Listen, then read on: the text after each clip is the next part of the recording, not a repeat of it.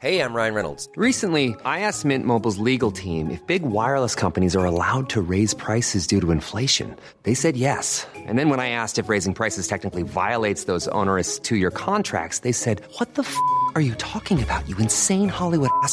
So to recap, we're cutting the price of Mint Unlimited from $30 a month to just $15 a month. Give it a try at mintmobile.com slash switch. $45 upfront for three months plus taxes and fees. Promo for new customers for limited time. Unlimited more than 40 gigabytes per month. Slows. Full terms at mintmobile.com.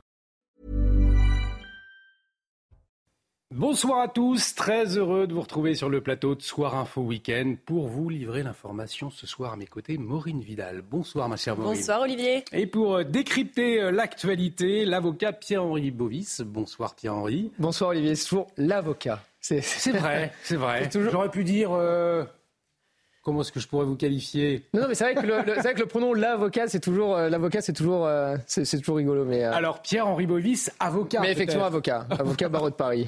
Et votre expertise, euh, on va l'écouter ce soir, on en aura besoin. Vous le verrez. Ah, il arrive Jean C'est Messia. toujours en arrivée triomphante, Jean Messia. Arrivée triomphante de Jean Messia, quelques minutes Désolé, de retard. oui. On, on ne vous en veut pas, Jean Messia, président de l'Institut euh, Vivre Français. Bonsoir, mon cher Jean.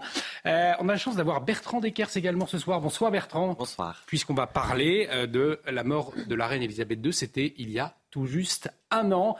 Tous les détails de cette date anniversaire avec vous dans Soir Info. Le sommaire dans un instant, mais tout de suite, c'est le rappel de toutes dernières informations, le rappel des titres avec vous, ma chère Maureen.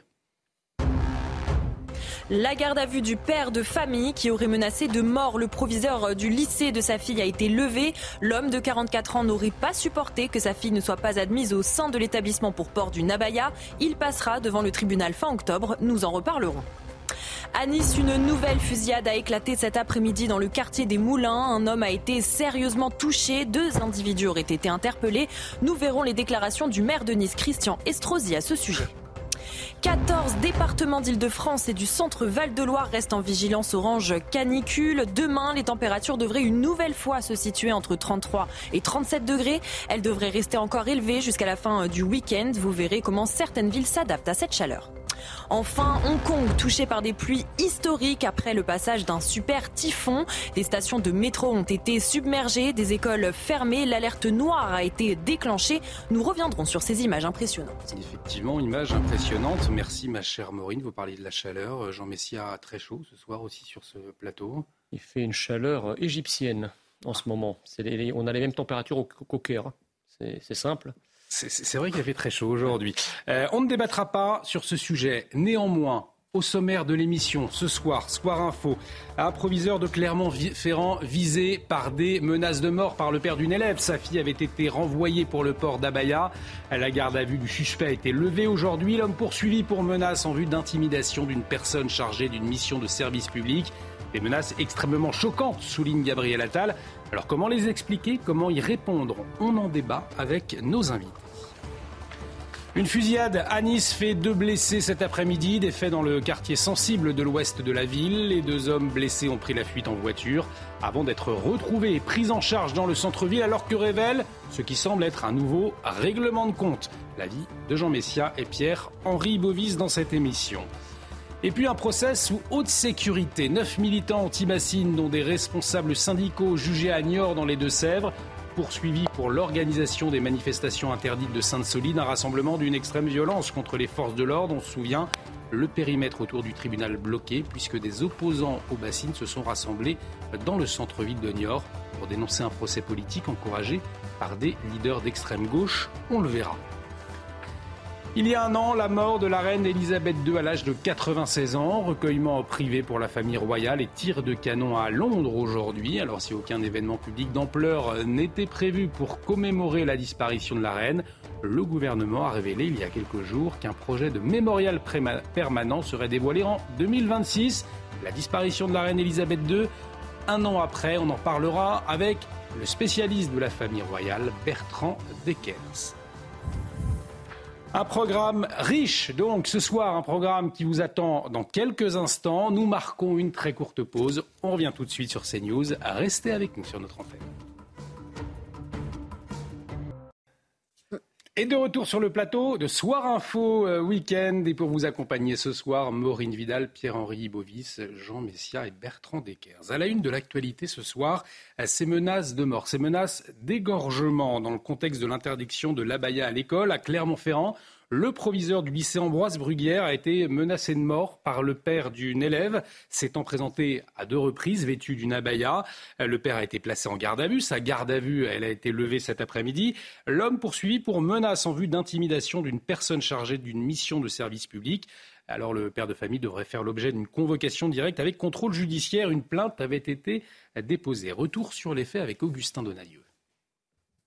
Moins de 24 heures après son placement en garde à vue, le père qui a menacé de mort le proviseur de sa fille a été relâché ce vendredi après-midi. Placé sous contrôle judiciaire avec un suivi social, il a l'interdiction d'entrer en contact avec les victimes et de se présenter aux abords des établissements scolaires où était scolarisée sa fille. Plus tôt dans la journée, le ministre de l'Éducation nationale, alors en déplacement à Lyon, s'est exprimé. Ce sont euh, des menaces qui sont extrêmement choquantes. J'ai eu hier euh, le proviseur au téléphone je évidemment, euh, je lui ai assuré euh, tout mon soutien, celui euh, du gouvernement, de l'État et plus globalement, je crois, de nos concitoyens face à ces menaces qui sont inadmissibles et inqualifiables. Au lycée, le proviseur a échangé avec ses élèves, mais certains d'entre eux ne comprennent toujours pas l'exclusion de leurs camarades à l'origine des menaces de mort. Sa tenue, c'était pas Chipaway du tout. Je peux la porter, une jeune fille non voilée peut la porter aussi sans que que ce soit pour autant une, abaya. Sa tenue, euh, ça n'a rien à voir normalement. En plus, surtout, c'était vraiment pas une abaya, c'était un kimono, c'est japonais. Le père de famille de 44 ans est poursuivi pour menace en vue d'intimidation d'une personne chargée d'une mission de service public. Le proviseur, lui, a été placé sous protection renforcée. Et on va en débattre, on va en parler avec euh, Pierre-Henri Bovis, avocat, et avec Jean Messia, président de l'Institut Vivre Français. Messieurs, ces menaces de mort contre un proviseur donc de Clermont-Ferrand, au fond, euh, est-ce qu'il fallait s'y attendre? Est-ce que les autorités ont suffisamment, selon vous, anticipé euh, ce type de, de, fait de menace? Jean Messia. D'abord, il faut se féliciter que la quasi-totalité des, jeunes filles musulmanes sont arrivées dans leur collège et dans leur lycée en respectant euh, la règle édictée par le ministre de l'Éducation. Ça, c'est la première chose. La deuxième chose, qu'est-ce que ça montre? Ça montre finalement que lorsque la République française est ferme, lorsqu'elle édicte des mesures claires, eh bien, tous les communautarismes et les suprémacismes alter-identitaires euh, s'écrasent et filent droit. Voilà. Il y a eu très peu de cas, 67, de jeunes filles qui ont euh, refusé jusqu'à la fin d'enlever le abaya, ce qui est très peu par rapport à des centaines de milliers de collégiennes et de, lycéennes euh, musulmanes. bien entendu, la menace de mort contre ce proviseur est, choquante. Et je pense que si l'État a réagi assez rapidement, et il faut s'en féliciter, je pense qu'on n'a pas été jusqu'au bout, en fait. On a quand même là quelqu'un qui fait montre euh, euh, d'un islam radical, d'une pratique rigoriste de l'islam, qui menace de mort. Donc euh, ça, fait écho quand même à des, à des choses assez terribles qui se sont passées. Aller jusqu'au bout, ça voudrait dire quoi selon vous? Bah, Ça veut dire, je m'étonne par exemple, qu'à l'issue de, sa garde, à, l'issue de sa garde à vue, cet homme ait été laissé libre. je ne comprends pas cette justice qui se, qui se précipite pour embastiller préventivement des policiers qui ont été mises en cause, je le rappelle, dans l'exercice de leurs fonctions. On se rappelle à Marseille ce policier qui a passé 40 jours en préventive, comme s'il constituait une menace pour la société euh, qu'il fallait absolument circonscrire en l'enfermant, alors même que ce monsieur dont on ne connaît pas le pédigré et qui, qui profère des menaces de mort quand on sait en plus ce qui s'est passé après de telles menaces au moment de Samuel Paty, je ne comprends pas qu'est-ce qui est passé dans la tête des magistrats pour le laisser libre à l'issue de sa garde à vue. Alors justement, Pierre-Henri Bovis, est-ce que vous êtes euh, d'accord avec ce constat de Jean Messia C'est-à-dire que la justice n'a pas été jusqu'au bout? Cet homme qui a proféré ces menaces, ces menaces d'égorgement, il aurait dû être incarcéré à l'issue de sa garde à vue. Je vais vous répondre, mais je, compléterai les propos de Jean Messia euh, en indiquant que le Conseil d'État euh, lui-même a coupé court à toute polémique presque ridicule euh, à laquelle on pouvait assister euh, pendant quelques jours, à savoir que l'abaya ne serait pas un vêtement religieux, le Conseil d'État a affirmé que le port de l'abaya s'inscrivait dans une logique d'affirmation religieuse, et c'est la raison d'ailleurs pour laquelle, il y en a d'autres, mais c'est l'une des raisons pour laquelle le Conseil d'État a rejeté, vous savez, le référé euh, qui avait été introduit pour suspendre la, règle d'interdiction de, de l'abaya. Donc, c'est le premier point. Sur le deuxième point, euh, effectivement, moi je m'étonne que euh, cet individu soit, euh, quand on dit relâché, il n'est pas relâché comme ça dans la nature, il y a un contrôle judiciaire. Mais il fait l'objet d'une convocation directe avec contrôle judiciaire. Mais voilà, mais quand on connaît... si vous voulez le la cosmétique, ça. voilà, quand on connaît, non mais tout à fait, quand on connaît, si vous voulez, la rigueur avec laquelle on suit les personnes placées sous contrôle judiciaire, c'est qu'on a de quoi s'étonner un, compte tenu du contexte, et surtout deux, compte tenu des précédents. C'est-à-dire que ce n'est pas anodin euh, de menacer d'égorgement un proviseur. ça ne se produit pas tous les jours. Et quand c'est arrivé et, quand, et en plus, bon, on, a, on a des histoires tragiques euh, en France, pas si lointaines que ça, où on voit bien que des menaces ont été portées à exécution. Donc ce qui est vrai, c'est que dans ce genre de cas, on pourrait plutôt s'attendre à une comparution immédiate. Vous voyez? Et ce qui est vrai, c'est que la justice, lorsqu'il y a une politique pénale claire et lorsqu'il y a, si vous voulez, aussi une pression sociale qui fait que la justice doit répondre, elle répond. Elle est au rendez-vous. On l'a vu notamment pendant les émeutes. Pendant les émeutes, il n'y a jamais eu autant de mandats de dépôt à la barre. Jamais.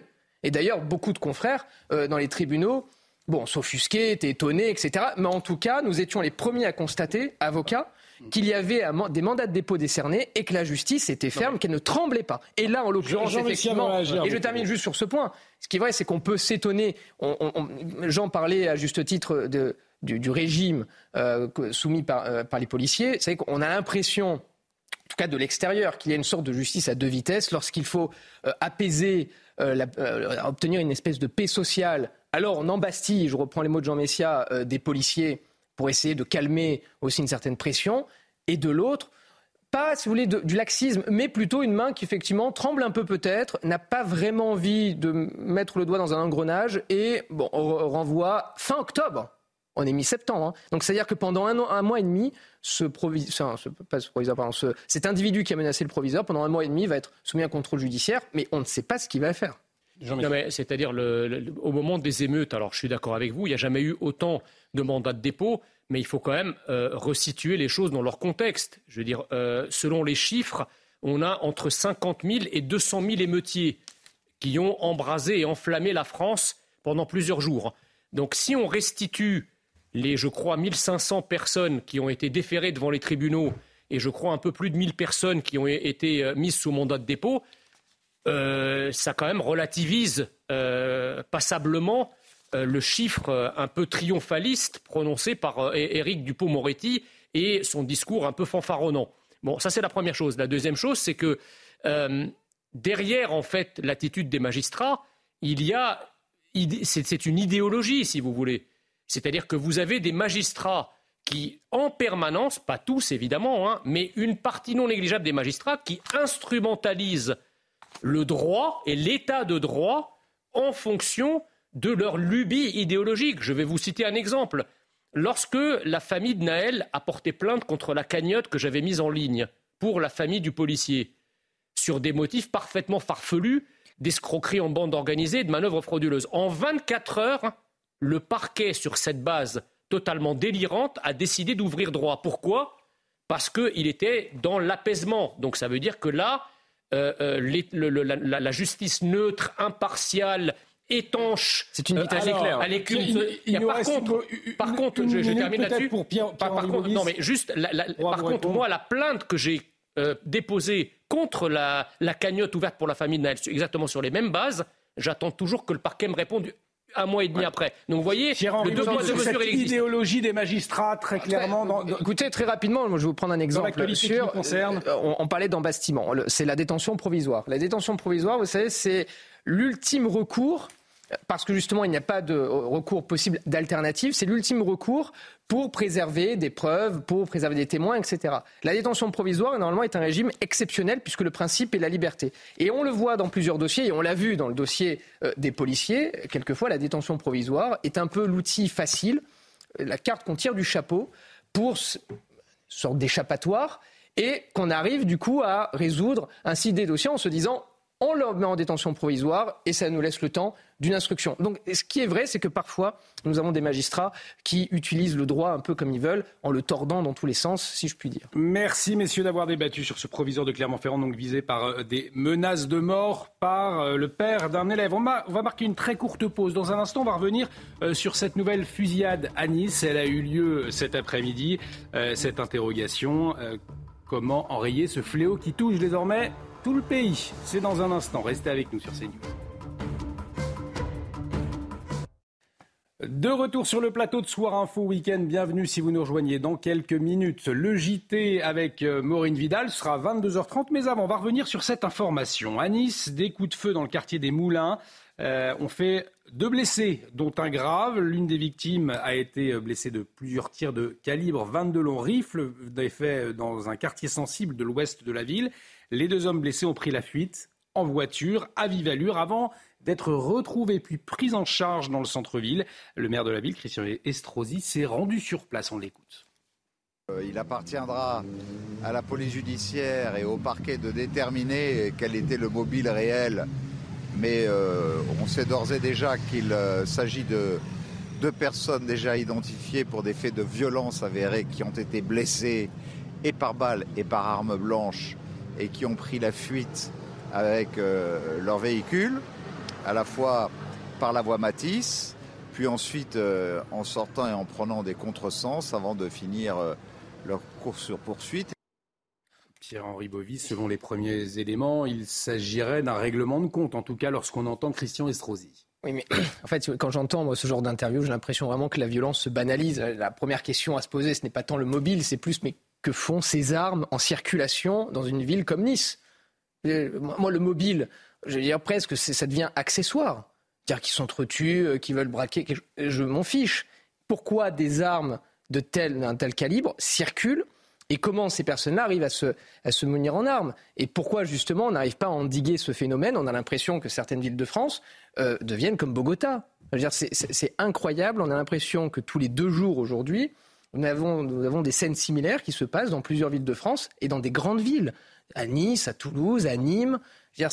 Des villes qui n'étaient pas touchées. Des villes qui n'étaient pas touchées. Alors, il y a plusieurs, c'est multifactoriel. Il y a la drogue, évidemment, qui, euh, euh, qui a une des, principales, une des principales causes, mais pas que. Et il faut vraiment que l'État arrive à se saisir de ce, problème-là, arrive à faire des descentes. Elle, euh, la police arrive à en faire, arrive à saisir des armes, mais on voit bien que ce n'est pas suffisant, que ce n'est pas assez. Justement, Jean Messia, pourquoi l'État est impuissant devant ces phénomènes de règlement de compte aujourd'hui? Parce qu'en fait, euh, la réalité, c'est que l'ouverture totale des frontières et les flux permanents à la fois de marchandises euh, et de migrants eh euh, contribuent grandement au processus d'ensauvagement de notre pays. Voilà. Et donc, quand vous avez la composante migratoire qui est surreprésentée dans les statistiques de la délinquance et de la criminalité, et notamment dans celles liées aux narcotiques, euh, eh bien, euh, je crois que l'état de droit français, que ce soit la police ou son système judiciaire, ne sont pas calibrés, ne sont pas dimensionnés pour traiter cela. C'est à l'international. Aujourd'hui, si vous voulez, nous avons une criminalité qui euh, va de plus en plus vers une forme de criminalité sud-américaine. Pierre-Henri Bovis parlait de Bogota. Effectivement, dans certaines zones de France, ça devient une criminalité qui est assez similaire à celle que l'on constate dans la capitale euh, colombienne et dans certaines capitales d'Amérique latine. Le problème, c'est qu'en face, nous avons un système de police et un système euh, euh, judiciaire qui est dimensionné pour une population de, retraités mmh. islandais, si vous voulez. Donc à un moment, il y, a un décalage et il faut qu'il se règle par la baisse de la criminalité et la baisse de la délinquance et le volet diplomatique également euh, a actionné, on l'a bien compris. Il est 22h30, tout de suite, on fait le point complet sur l'actualité. C'est le journal avec Maureen Vidal.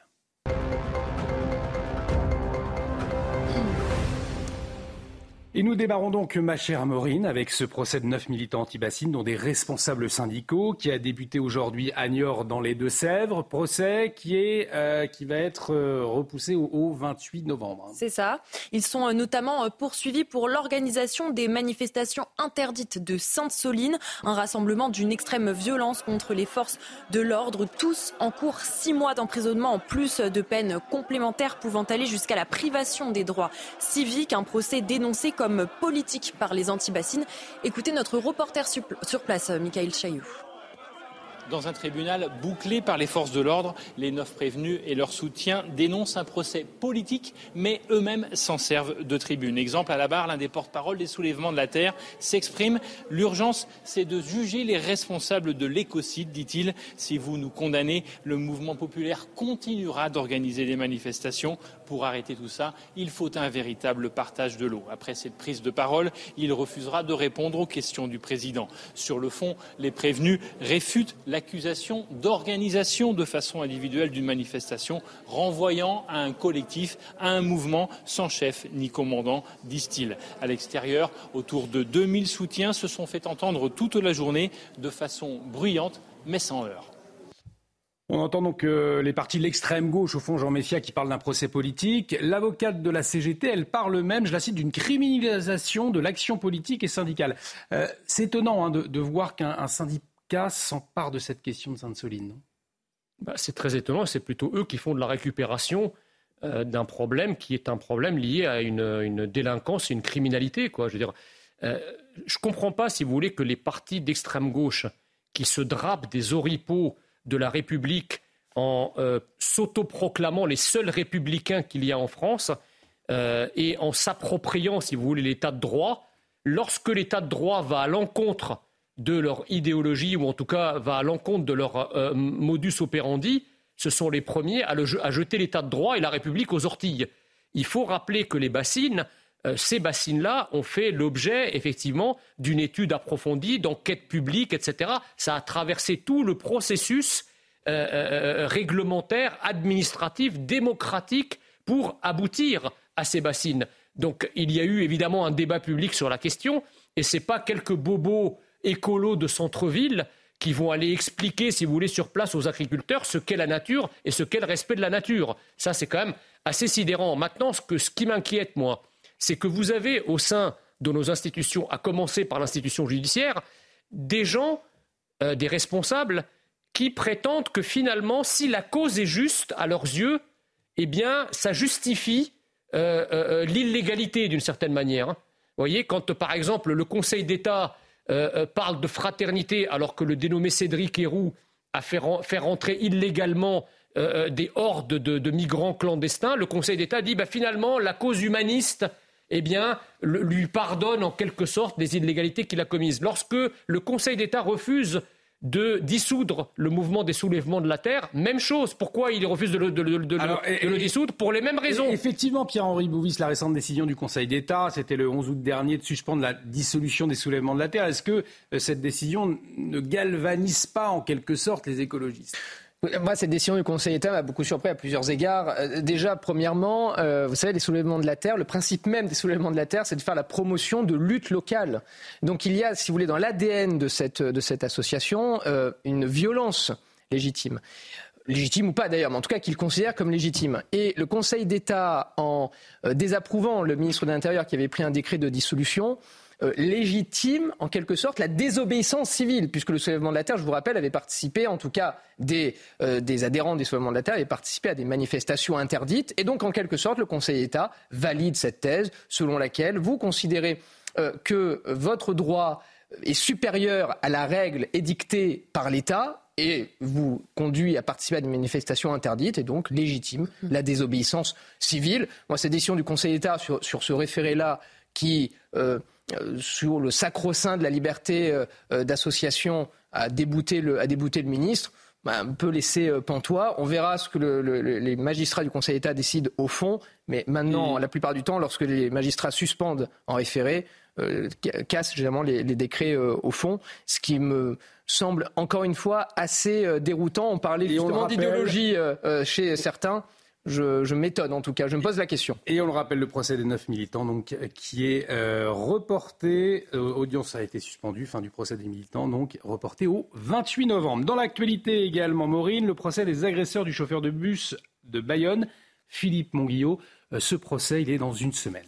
Nos équipes se sont entretenues avec sa femme. Elle évoque la mort de son mari, le contexte douloureux dans lequel s'est produit le drame, mais aussi les violences quotidiennes contre les institutions du pays. Une interview réalisée par Jérôme Rampenou et Antoine Estève.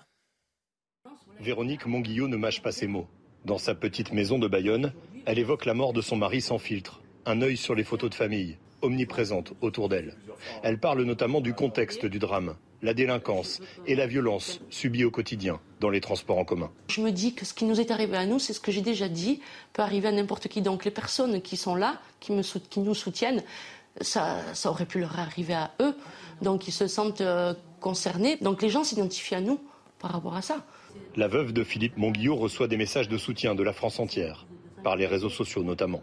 Elle constate que les institutions font de plus en plus l'objet d'attaques. On veut détruire des symboles. Ce sont des symboles. La police, les pompiers, les, les, les maires, les chauffeurs de bus. Ils sont, ils sont, ces personnes-là sont, sont, là pour rendre service, pour sauver des vies. Pour, euh, et en fait, on veut détruire tout ça. C'est l'impression que j'ai.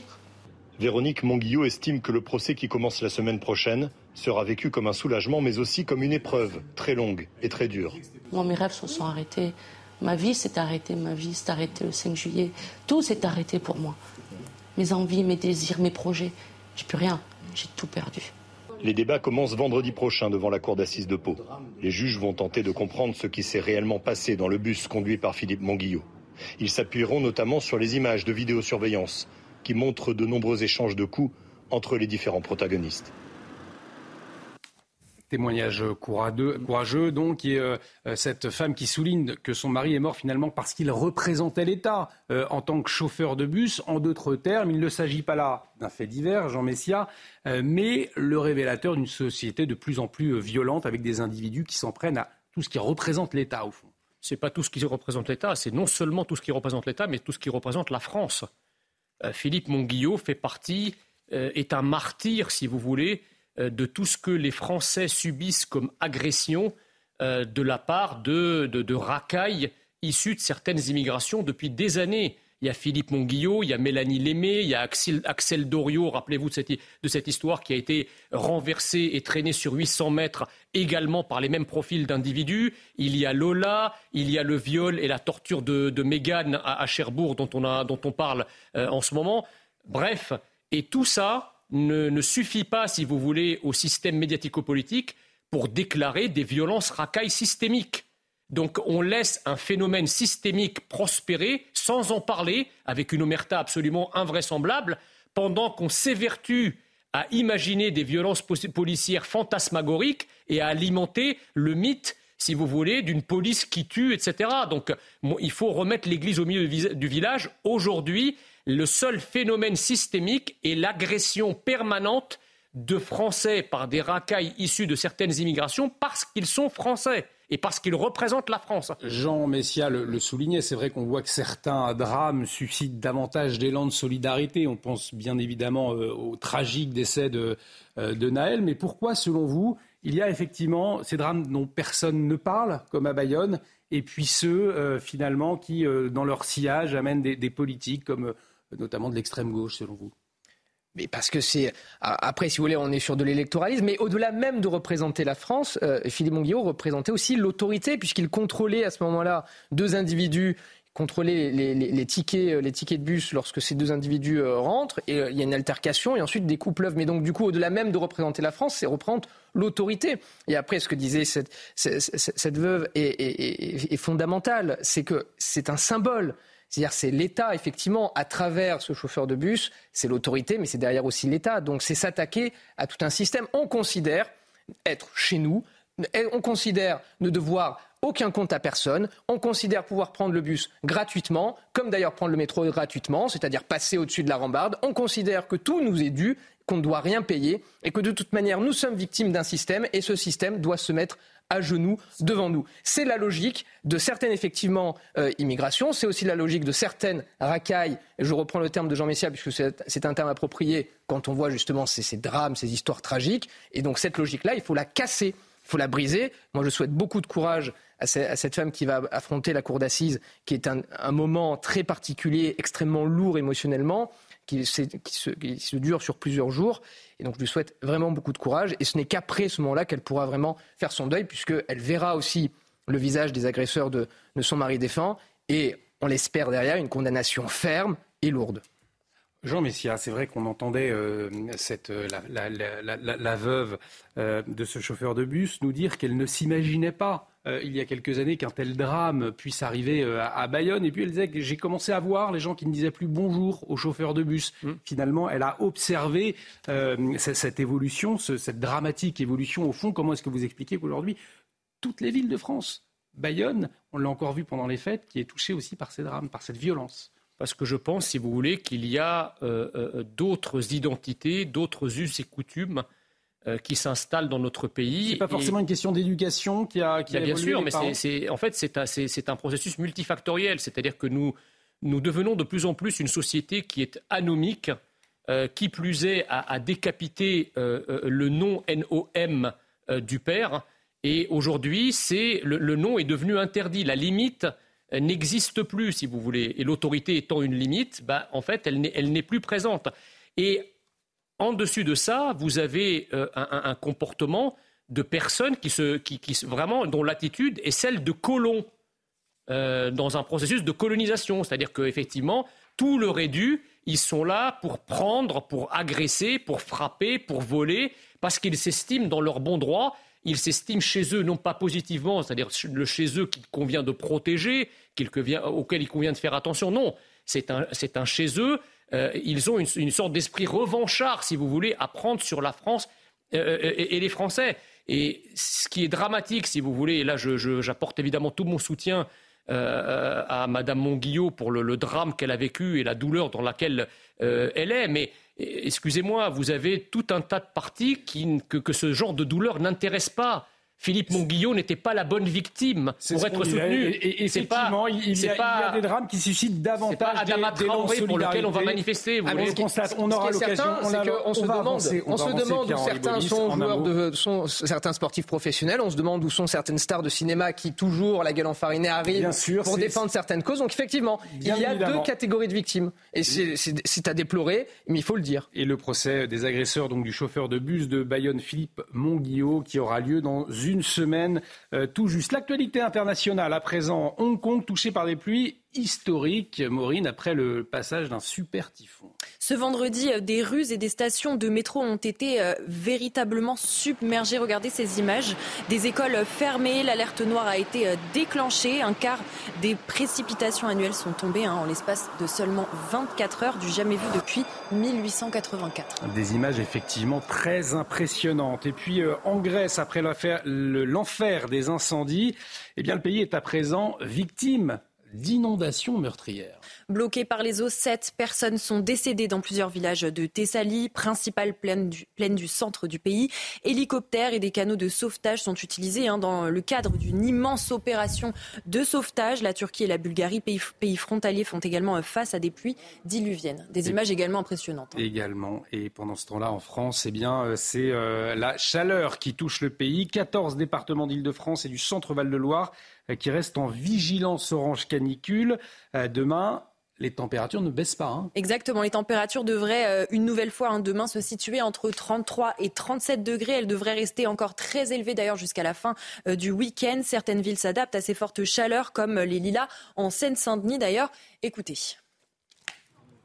Euh, oui, c'est un enjeu majeur que de changer euh, les cours d'école des enfants, mais comme c'est en réalité un enjeu majeur de changer la ville. La réalité, c'est que euh, on ne peut plus penser nos villes comme elles ont été pensées lorsqu'elles ont été construites il y a plusieurs décennies ou plusieurs siècles. On vit aujourd'hui à l'heure du réchauffement climatique. On le veut ou on le veut pas, mais les conséquences du réchauffement climatique, elles sont de plus en plus terribles.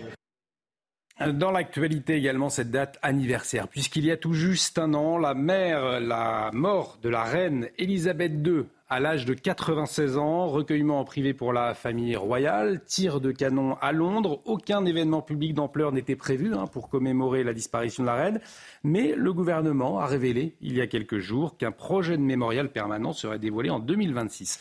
On va tout de suite prendre la direction de Londres pour retrouver Sarah Menahi. Euh, Sarah, bonsoir. Alors, je le disais, pas, d'événement public majeur hein, aujourd'hui au Royaume-Uni.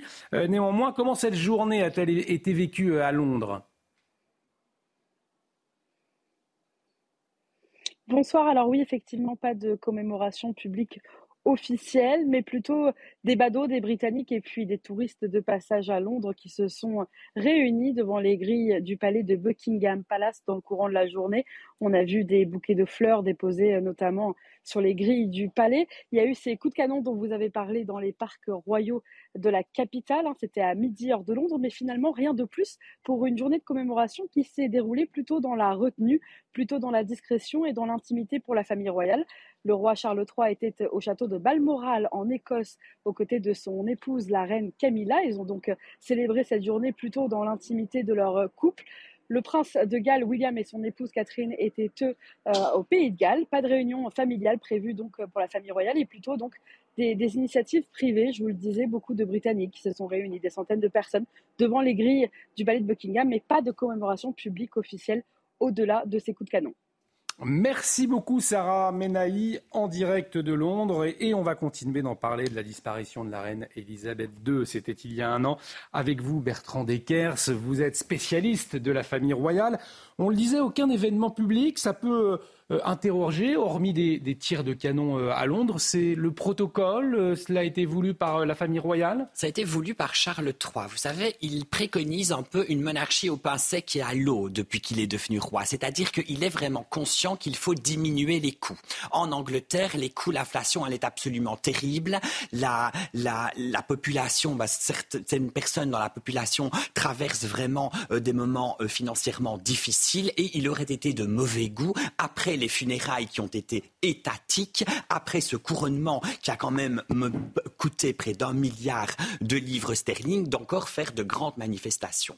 Il a donc choisi la date de 2026. Pourquoi? Parce que Elisabeth II est née au mois d'avril 1926 et ce sera l'occasion donc de fêter son centenaire. Avec un, projet de mémorial permanent, on y revient dans un instant, mais est-ce que Elisabeth II, aujourd'hui, un an après sa disparition, euh, elle est toujours on l'imagine dans l'esprit des, Britanniques, bien évidemment. Absolument. Elisabeth II, vous savez, elle est un peu hors concours, hors catégorie dans le cœur des Anglais. Elle, elle demeurait, si on faisait des sondages, ce serait vraiment elle qui culminerait encore en tête des sondages, tellement sa popularité a été incroyable. Elle a traversé le siècle. Elle est légendaire, elle est iconique. Pour revenir sur Charles III, eh bien, néanmoins, on constate quand même que, à l'occasion de, ce, de ce un an de règne, de ce premier anniversaire, il y a des sondages qui ont à nouveau été réalisés. Il est à 50 59% de plébiscite, alors qu'il y a encore un an, ce n'était absolument pas le cas. On voit vraiment que le costume a fait l'homme. Alors, que faut-il retenir de cette année? Je vous pose la question tout de suite, mais on va revenir sur ce projet de mémorial permanent. Vous l'avez évoqué, il serait dévoilé en, 2026. Alors, de quoi s'agit-il précisément? On n'a pas encore de piste. Il se dit en tout cas que le château de Balmoral, vous savez, qui est en Écosse, là où est morte d'ailleurs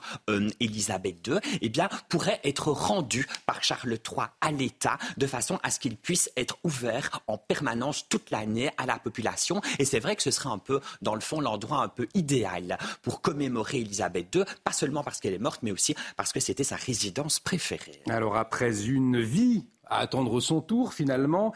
Euh, l'année écoulée marque aussi le nouveau règne euh, du monarque Charles III.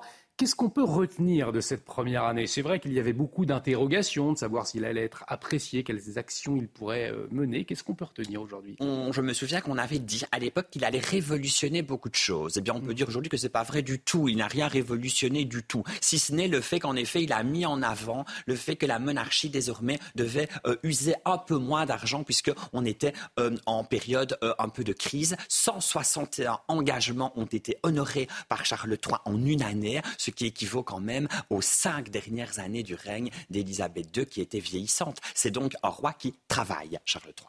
On va parler du prince Harry, puisque ce premier euh, anniversaire du décès d'Élisabeth II, euh, il n'a pas été visiblement l'occasion d'une réconciliation hein, entre le prince Harry et le reste de la famille royale. Qu'en est-il Absolument, puisqu'on le disait tout à l'heure, ils sont dispatchés. Charles III et Camilla sont en Écosse.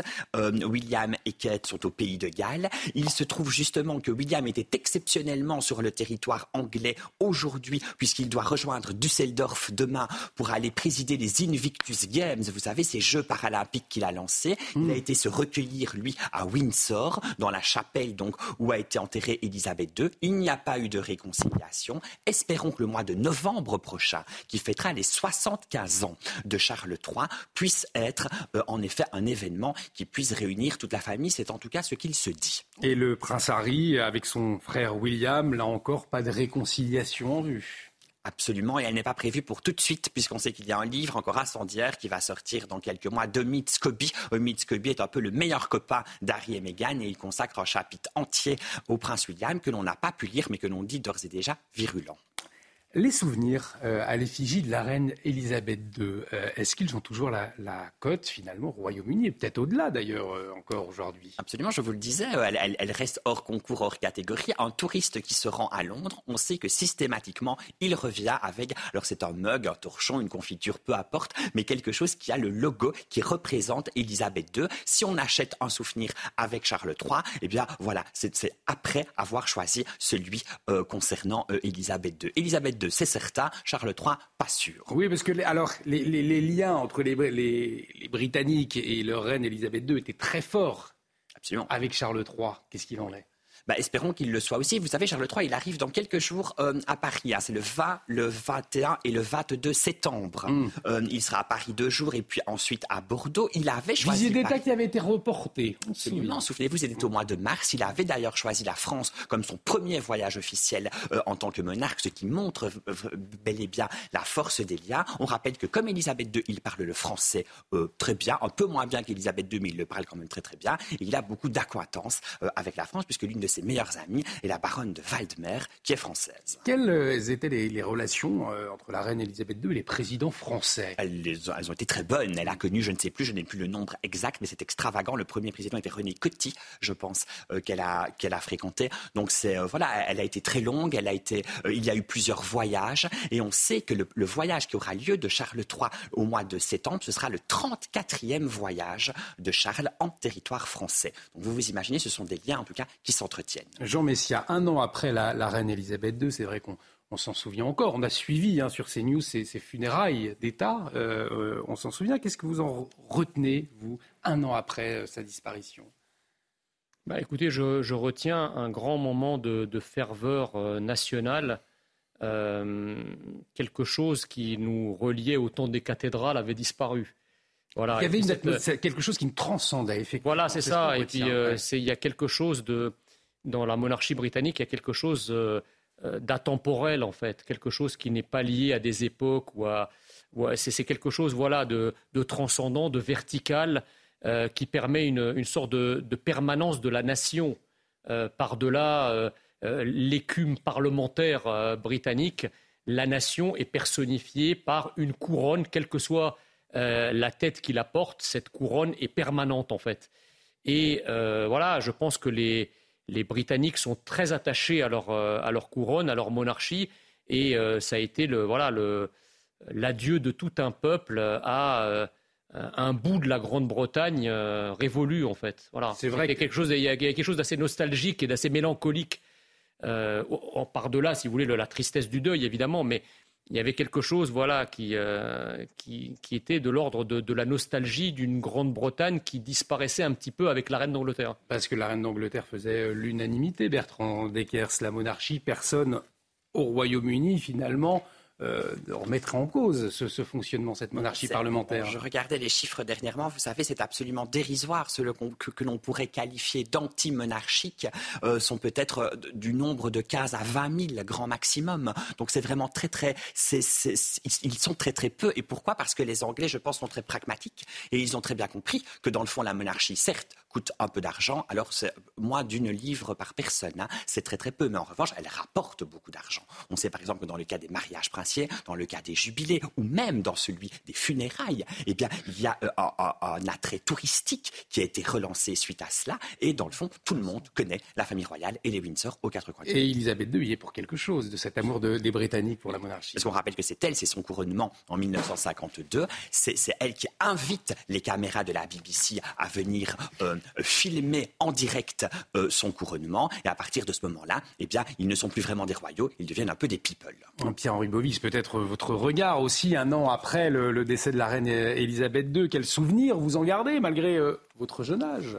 Non, mais ce qui est, ce qui est vrai, c'est que le, la France peut jalouser cette sorte d'unité nationale euh, qu'on peine, nous, à retrouver en France. Euh, et euh, ce, ce, ce, décès tragique, donc effectivement, au-delà du deuil, on a pu voir cette unité de la nation Royaume-Uni qu'on ne voit plus en France. Et cet amour, effectivement, envers la couronne, Elisabeth II, on s'en souvient, enfin, en tout cas, elle, a aussi traversé les générations. Je, moi, mes grands-parents l'ont connu, mes parents l'ont connu, je l'ai connu. Euh, donc, effectivement, euh, c'est une personnalité. Je crois même d'ailleurs que c'était la, la, Vous allez me contredire peut-être, mais en tout cas que c'était la femme la plus connue au monde, il me semble. Oui, euh, Elisabeth II. En tout cas, c'est ce qui se, c'est ce qui se disait. Effectivement, au-delà même du, du, deuil, il y a, euh, moi, ce que je retiens, c'est surtout ce, ce, peuple uni. Euh, qui euh, se retrouvait pour commémorer la mémoire d'Elisabeth II et, et, cette unité extrêmement forte effectivement, vous avez évoqué, j'ignorais ce, ce chiffre euh, très faible, en fait, hein, très marginal, de, des anti-monarchiques. Mmh. Mais euh, donc, cet amour, cette passion pour, pour la couronne, effectivement, est à, est à presque jalouser.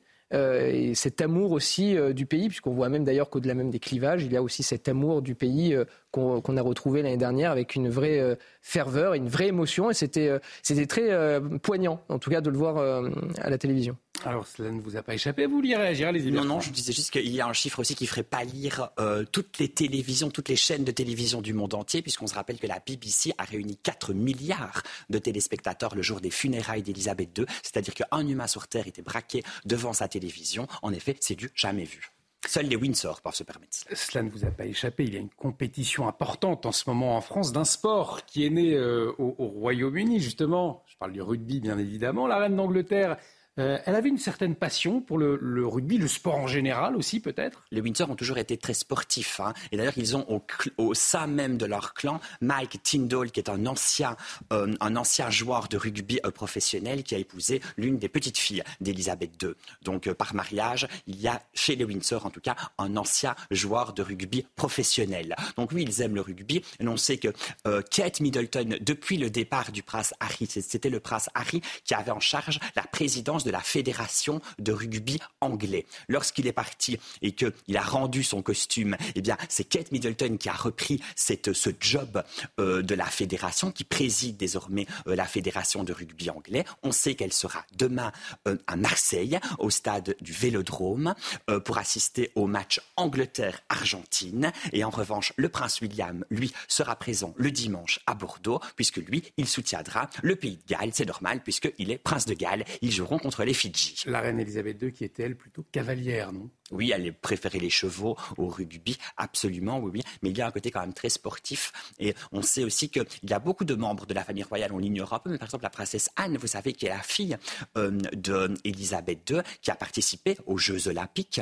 euh, de même que l'une de ses petites filles, euh, Zara Phillips aussi. Donc ils sont très très sportifs. Et puis en effet, le rugby, c'est quand même euh, un sport anglais par excellence, puisqu'on sait que Charles III, qui sera à Paris dans quelques jours, va en profiter aussi pour rencontrer des joueurs de rugby. J'ai une dernière question avant de vous libérer, Bertrand Deckers. Est-ce qu'on sait toutes les tenues, tout ce qui appartenait à la reine Elisabeth II un an après. On sait ce que c'est devenu ou pas? Ça va être destiné à un musée euh, on, a, une idée? Ce sera probablement, on leur reparle de plus de 6000 robes, hein, autant de chapeaux et de parapluies, puisque chaque parapluie avait le petit bord du parapluie qui était ourlé de la couleur exacte du tailleur qu'elle portait. Ça allait du rose Barbie au rose bonbon et ça passait par toutes les nuances. Plus de 6000 tenues. On pense bien qu'en effet, certaines de ces tenues, les plus emblématiques en tout cas, vont être exposées dans ce mémorial, dans ce musée dont on parlait tout à l'heure. Et on attend aussi, entre autres, la fameuse robe du couronnement qui a été portée en 1953, faite par Norman Hartnell. Elle avait demandé à l'époque que tous les insignes du Royaume-Uni euh, soient rebrodés sur sa robe. Elle était tellement lourde, cette robe, qu'il avait fallu concevoir un jupon en crin de cheval. Les détails, les informations toujours croustillantes de Bertrand Deckers. Un grand merci euh, d'avoir été merci avec nous autour de ce plateau à l'occasion de de la date anniversaire hein, de la mort euh, de la reine Elisabeth II à l'âge de 96 ans.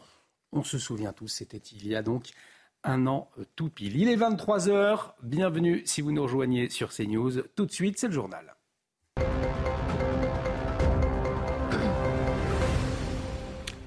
Il s'était enfui de prison en hélicoptère. C'était en 2018 en Seine-et-Marne, Maureen. Redouane Faïd ainsi que cinq membres de sa famille sont actuellement jugés à la cour d'assises de Paris.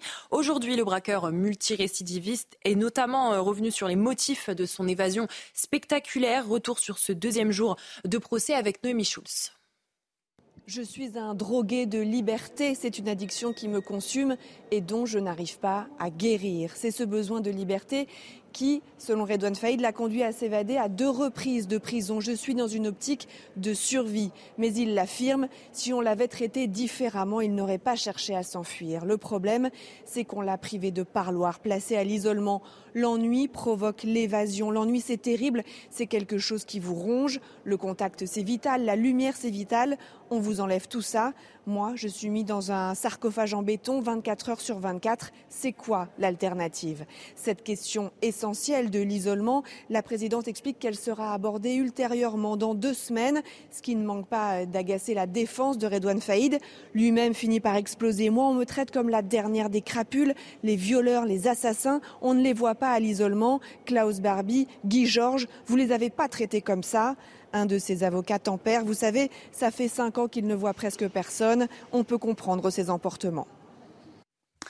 Pierre-Henri Bovis, alors on entend euh, Redouane Faïn qui se présente comme une, victime. Certains d'ailleurs l'appellent euh, le roi de la belle ou ont, tendance finalement à être euh, un peu euh, séduits par le fait que ce soit qu'il se soit échappé plusieurs fois de prison. Néanmoins, on le rappelle, c'est quand même un homme dangereux. C'est un homme dangereux, mais donc c'est un homme euh, épourvu de liberté qui, je le rappelle, a indiqué lors de son premier euh, procès à la cour d'assises qu'il avait mis euh, ses baskets au cas où on ne sait jamais. Preuve que bon, il, a toujours le, mot pour rire, en tout cas pour faire allusion à, son évasion effectivement qualifiée de spectaculaire, puisque c'est la première fois qu'on voit une telle évasion, en plus dans des conditions de détention assez strictes, assez dures. Donc, effectivement, après, si vous voulez commenter le procès, ce serait euh, ce serait peut-être euh, euh, jeter des, épines sur un chemin assez déjà tumultueux pour mes confrères. Donc j'épargnerai cela. Mais pour peut-être commenter ce que vous avez dit, effectivement, Redouane Faïd, c'est un homme dangereux, on, le rappelle, mais il y a ce côté fantastique, si je puis dire, comme on peut l'avoir pour certains, pour certains délinquants, certains criminels. On, a, on peut, je ne dis pas que c'est la mienne, mais en tout cas, je comprends qu'on puisse avoir une certaine admiration à euh, euh, monter une évasion euh, telle que celle de Redouane Faïd, qui, quoi qu'il en soit, quoi qu'on pense de Redouane Faïd, restera en quelque sorte aussi dans les annales du droit pénal, où un individu arrive à s'échapper en hélicoptère de, de, sa cellule. Donc effectivement, il y a ce côté fantastique, ce côté extraordinaire qui fait que on peut avoir euh, cette petite attirance. Mais encore une fois, ah ben on va il faut tout de suite relativiser. À, Jean Messia, mais, mais oui, je le vois, je le vois, je le vois réagir sur sa chaîne. Trépigner, mais, je le vois trépigner, mais je relativise. Peut ça reste un homme, ça reste un homme dangereux. Est-ce qu'on peut parler de euh, d'un homme? Est-ce que vous comprenez ceux qui, qui jugent Redouane Faïd comme Redouane Faïd, pardon, euh, comme étant quelqu'un de fantastique après ses évasions? Bah, C'est-à-dire, il y a la, la, réalité de ces actes qui en font, qui en fait, pardon, un homme extrêmement dangereux.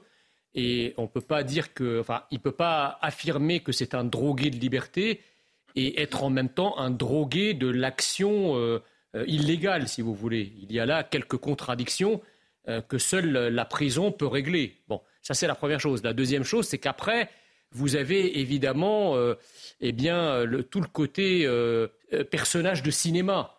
rappelons quand même que Redouane Faïd a été fasciné par le, par le film Hit dans lequel ont joué euh, euh, Al Pacino et Robert De Niro, qui est un film qui date de la, de la fin des années 90, euh, avec le cette scène initiale du film où on voit un fourgon blindé attaqué par l'équipe de, de, Robert, de Robert De Niro. Donc, en fait, il, est, il, est, fasciné par le cinéma et il a voulu lui-même être mmh. un personnage de cinéma. Alors, il y a des gens qui le considèrent comme tel, qui trouvent ces évasions absolument rocambolesques. Euh, voyez. Euh, Sauf que là, on est dans la vraie vie. Voilà, on est considère presque comme un mythe. Sauf que bon, euh, dans une société où on n'est pas au cinéma, on n'est pas dans un film. On est face à une réalité où vous avez des gens qui ont été délestés de sommes d'argent. Je crois qu'il y a même eu des morts. donc bon, la société se doit de traiter de la manière la plus sévère des gens qui ne font que la défier en permanence. Voilà, et on ne peut que se réjouir que la justice ait traité son cas de manière euh, ferme.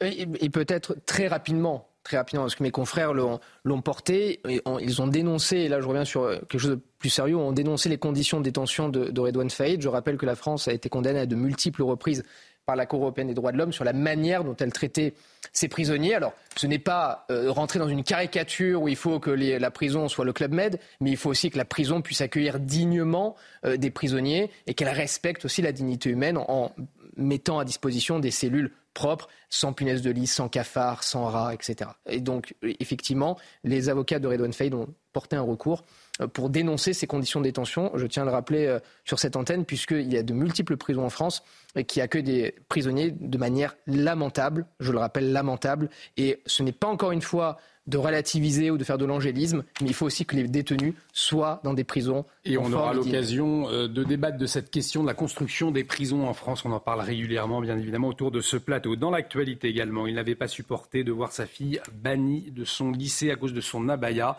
un père de famille placé en garde à vue à Clermont-Ferrand. Euh, il a été euh, relâché cet après-midi. L'homme est accusé d'avoir proféré des menaces de mort à l'encontre du proviseur. Retour euh, sur les faits avec Augustin Donadieu. Moins de 24 heures après son placement en garde à vue, le père qui a menacé de mort le proviseur de sa fille a été relâché ce vendredi après-midi. Placé sous contrôle judiciaire avec un suivi social, il a l'interdiction d'entrer en contact avec les victimes et de se présenter aux abords des établissements scolaires où était scolarisée sa fille. Plus tôt dans la journée, le ministre de l'Éducation nationale, alors en déplacement à Lyon, s'est exprimé. Ce sont euh, des menaces qui sont extrêmement choquantes. J'ai eu hier euh, le proviseur au téléphone. Je évidemment, euh, je lui ai assuré tout mon soutien, celui du gouvernement, de l'État et plus globalement, je crois, de nos concitoyens face à ces menaces qui sont inadmissibles et inqualifiables. Au lycée, le proviseur a échangé avec ses élèves, mais certains d'entre eux ne comprennent toujours pas l'exclusion de leurs camarades à l'origine des menaces de mort. Sa tenue, c'était pas chipaba du tout. Je peux la porter, euh, une jeune fille non voilée peut la porter aussi euh, sans que, que ce soit pour autant une, une abaya. Sa tenue, euh, ça n'a rien à voir normalement. En plus, surtout, c'était vraiment pas une abaya, c'était un kimono, c'est japonais. Le père de famille de 44 ans est poursuivi pour menace en vue d'intimidation d'une personne chargée d'une mission de service public. Le proviseur, lui, a été placé sous protection renforcée. On a vu, Jean Messia, une réaction très rapide euh, de l'institution du ministère de l'Éducation nationale, mais également euh, réaction très rapide des politiques après ces, menaces de mort. Est-ce que vous changez euh, vous sentez un, tournant finalement dans la manière du politique, mais également euh, de l'éducation nationale, euh, de prendre au sérieux ces affaires?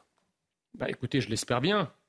si l'éducation nationale et le politique ne mesurent pas l'ampleur du problème après qu'un professeur ait été décapité, décapité dans la rue, je ne sais pas ce qu'il leur faudrait pour qu'ils se réveillent, si vous voulez. Et euh, ce qui semblait impossible il y a encore trois mois, parce qu'on avait tout un système qui nous expliquait qu'il n'était pas possible d'interdire, qu'il n'était pas possible d'agir, qu'on ne pouvait pas prendre la mesure des vêtements et de jauger, etc., bah, vous voyez que c'est possible. Quand le politique euh, veut, le politique peut, et, comme je le rappelais, eh bien, euh, l'écrasante majorité de ceux qui sont concernés bah, se mettent au garde à vous et, obéissent à la loi et, au règlement. Maintenant, je tiens quand même à préciser qu'il y a quand même une forme de culot de la part de personnes qui non seulement euh, portent ces vêtements, mais qui en plus menacent les proviseurs qui cherchent à appliquer euh, l'interdiction. Il n'y a ni islamophobie, ni racisme, ni stigmatisation dans le fait de vouloir qu'au moins à l'école, et pourquoi pas dans le reste de la France, eh bien les gens se comportent de manière vestimentaire comme si on était en France. Nous sommes en France, il y a des us et des coutumes, et on ne vient pas déguiser, si vous voulez, dans un, dans un, dans un accoutrement de bédouin du 8e siècle, en se plaignant ensuite que la France vous regarde de manière bizarre, ou que les Français vous regardent de manière bizarre. Ça, vous voyez Donc, ah, si vous, si vous vous comportez, que vous vous habillez comme un Français, que vous vous comportez comme un Français en évitant l'autostigmatisation et l'autodiscrimination, bah, vous, vous serez traité comme un enfant de France, comme un autre. Et personne ne vous verra plus jamais comme étranger. Mais vous ne pouvez pas vous comporter comme un étranger et venir ensuite vous plaindre qu'on vous traite comme tel. Pour revenir sur ces menaces, Pierre-Henri Bovis, est-ce que ça vous étonne que euh, le père ait été euh, relâché après sa garde à vue? Il aurait pu être euh, incarcéré Surtout, il aurait pu comparaître en ce qu'on dit, ce qu'on appelle en comparution immédiate, c'est-à-dire qu'il est déféré directement devant un tribunal et il est jugé sur les faits qui lui sont reprochés. Et c'est à peu près la, logique euh, suivie dans des affaires assez euh, similaires. Là, maintenant, il va être jugé fin octobre, placé sous contrôle judiciaire. Donc, compte tenu du contexte, effectivement, on peut s'étonner. Légitimement, on peut se poser la question pourquoi le, magistrat, le procureur en, l'occurrence, a décidé de le placer euh, sous contrôle judiciaire et qu'il soit jugé fin octobre et non pas euh, directement en comparution immédiate. J'imagine qu'il y a des raisons objectives, mais en tout cas, du moins, euh, d'un point de vue extérieur, c'est vrai que ces raisons objectives nous échappent.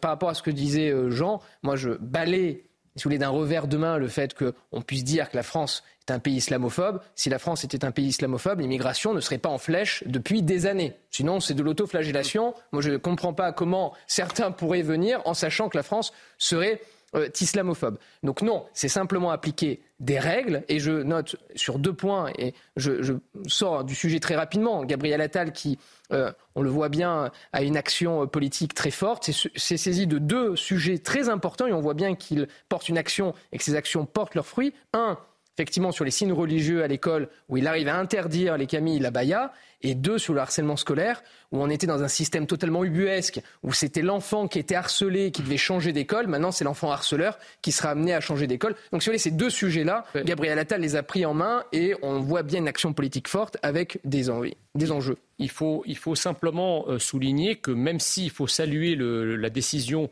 euh, du ministre Attal sur l'interdiction de la baya et du camis, euh, ce n'est pas non plus la martingale générale euh, contre les agressions alter-identitaires permanentes euh, d'un certain nombre de, communautarismes, si vous voulez, parce que Gabriel Attal appartient quand même à un gouvernement qui reste très libéral sur l'immigration, qui n'entend pas freiner le processus d'immigration ou freiner le nombre de migrants qui arrivent chaque année en France. Donc ce même gouvernement ne peut pas laisser entrer en France un demi-million d'immigrés légaux et illégaux chaque année, dont une grande majorité euh, est, musulmane, pour venir en aval se plaindre que les musulmans sont en réalité musulmans et mhm. qu'ils veulent vivre comme des musulmans. C'est-à-dire qu'à un moment, euh, au lieu d'interdire et d'avoir de la fermeté euh, en aval, qui, est nécessaire hein, sur les, les expressions alter-identitaires contraires à la laïcité, il faut quand même, à la base, freiner ce flux migratoire pour se donner une possibilité de régler les problèmes telluriques que nous avons en France.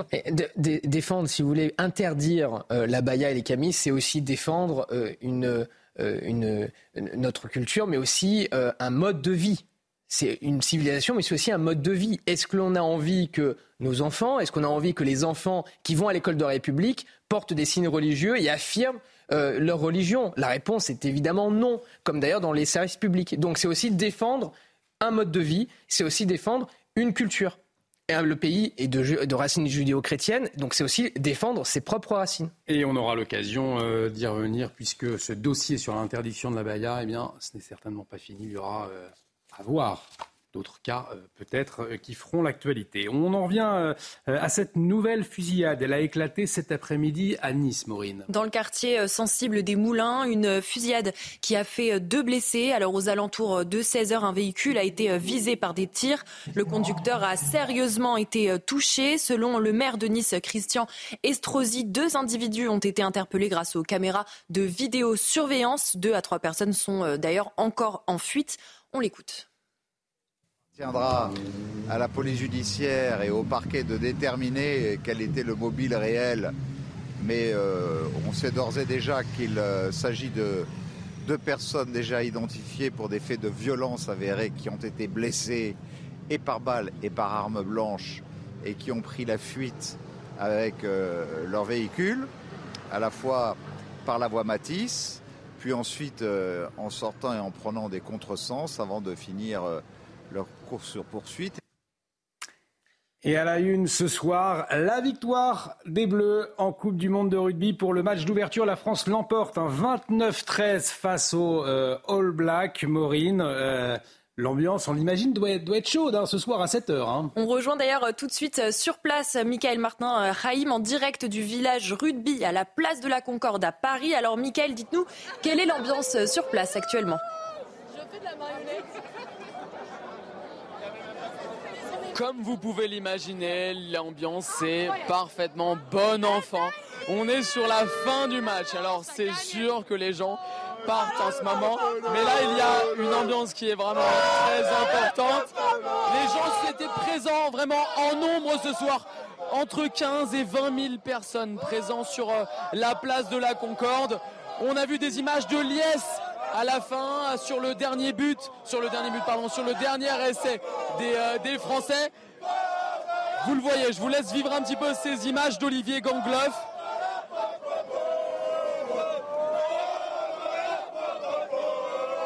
La France qui s'impose donc dans ce premier match face à la Nouvelle-Zélande. On le rappelle, la Nouvelle-Zélande n'avait jamais perdu un match de poule.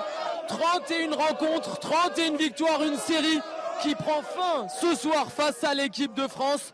Ces Français qui ont été euh, valeureux, qui ont mal débuté leur rencontre.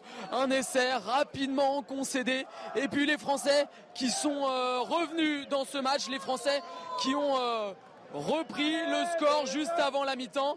Et puis qui, in fine, l'ont emporté grâce à des essais notamment marqués par Damien Penaud. L'ambiance ici toute la soirée était l'ambiance toute la soirée. Ici, ici, bon enfant les gens étaient, euh, euh, totalement pour, euh, étaient totalement pour l'équipe de France. Et, c'est une formidable soirée pour l'équipe de France.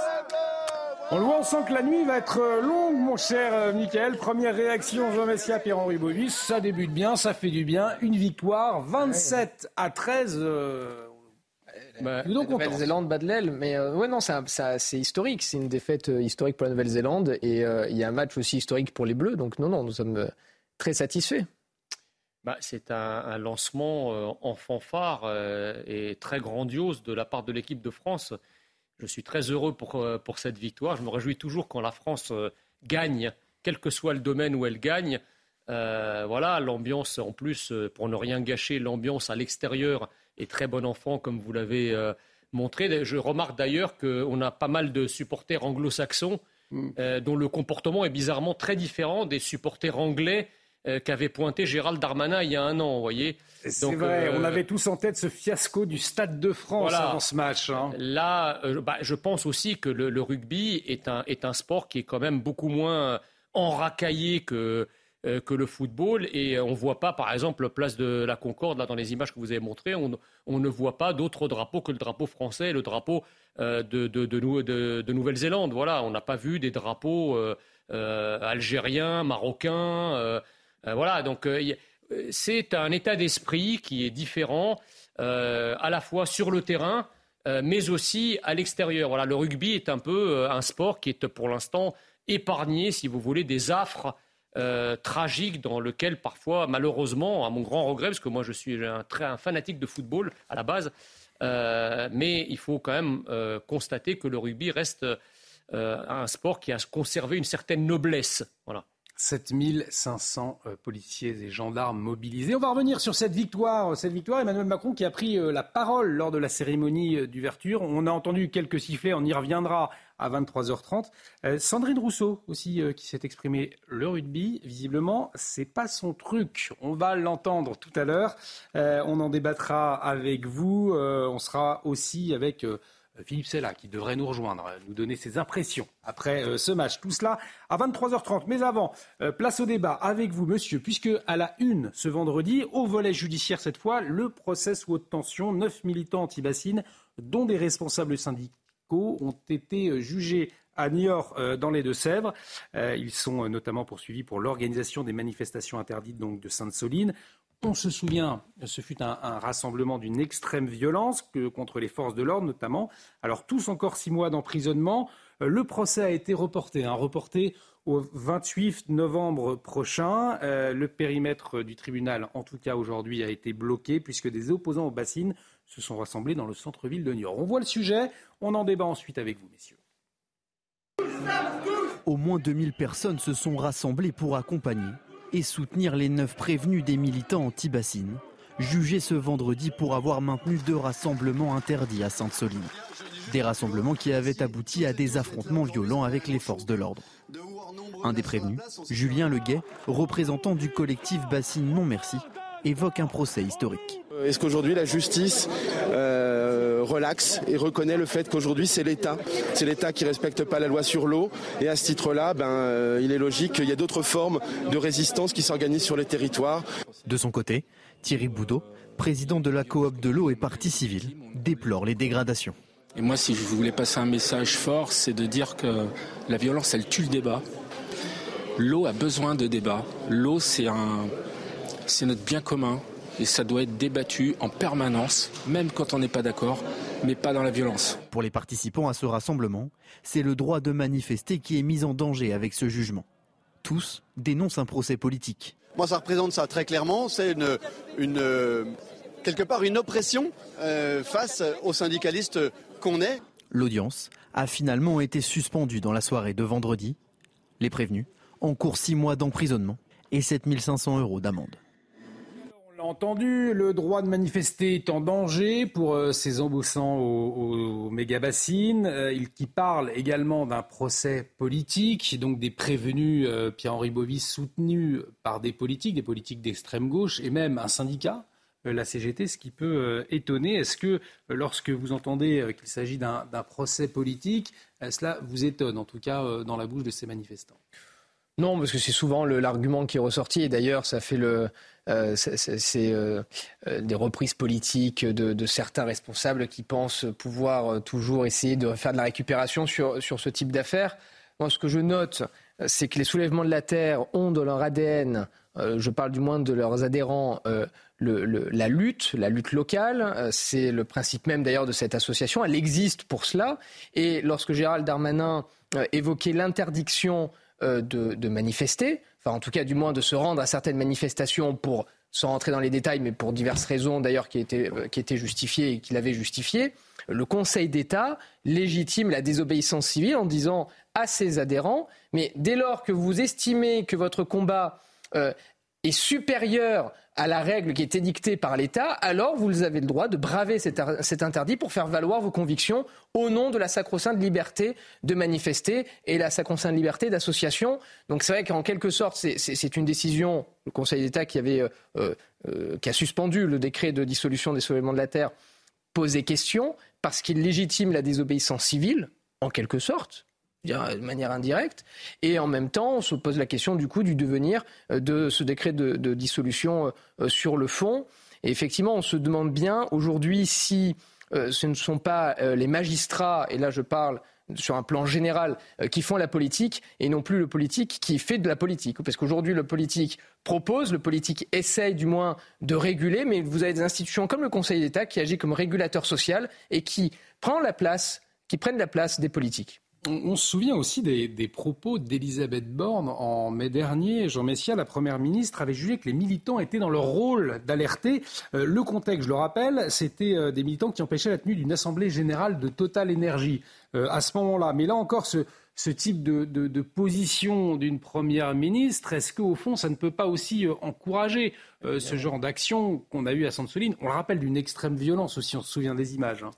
Ce qui est incroyable, si vous voulez, c'est qu'il euh, semblerait que euh, la loi et l'état de droit ne s'appliquent euh, qu'aux individus qui, finalement, ne partagent pas l'idéologie dominante.